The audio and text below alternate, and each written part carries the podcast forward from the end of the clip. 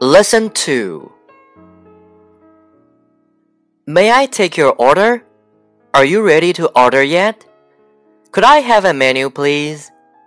May I see your menu, please? What would you like? What will you have? What kind of food do you like? What do you recommend?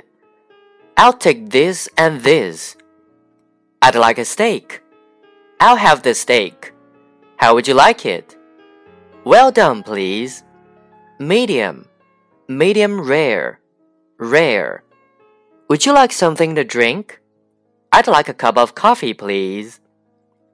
We are starving. Would you please hurry up?